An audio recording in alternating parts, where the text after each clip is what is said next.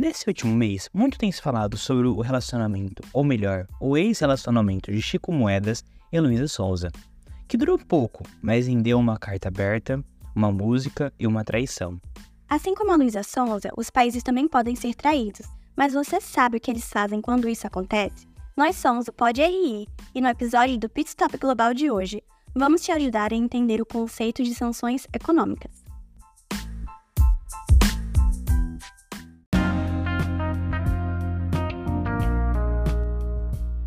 No caso da cantora, ela expôs a traição para todo o Brasil.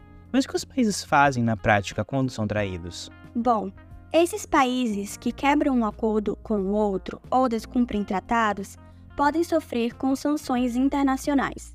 As sanções internacionais são medidas tomadas por países ou blocos multilaterais contra determinados países, regimes e até mesmo organizações internacionais apoiadas pela ONU e utilizadas como uma forma não militar de punir um Estado. O objetivo é punir por uma ação ou uma traição tomada ou impedir que certas políticas sejam realizadas. As sanções podem ocorrer de diversas maneiras.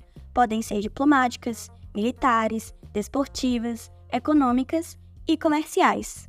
Sanções diplomáticas são quando a punição se dá por meio da redução dos laços diplomáticos entre os países, cancelamento ou até redução de visitas governamentais. Em casos ainda mais graves, a gente tem o fechamento de embaixadas e a retirada uh, de missões diplomáticas.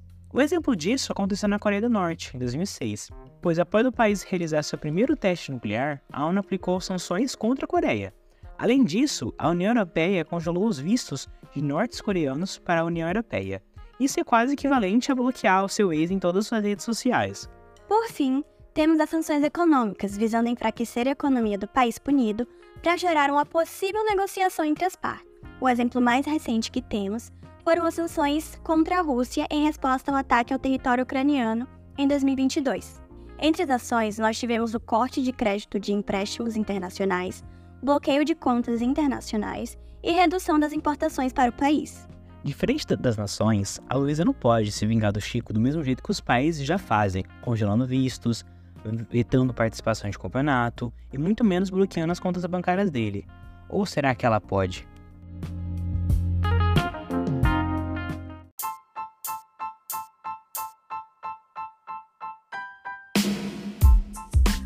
Você acabou de ouvir o Pit Stop Global, um projeto do Pod RI que conecta o mundo com o seu dia a dia.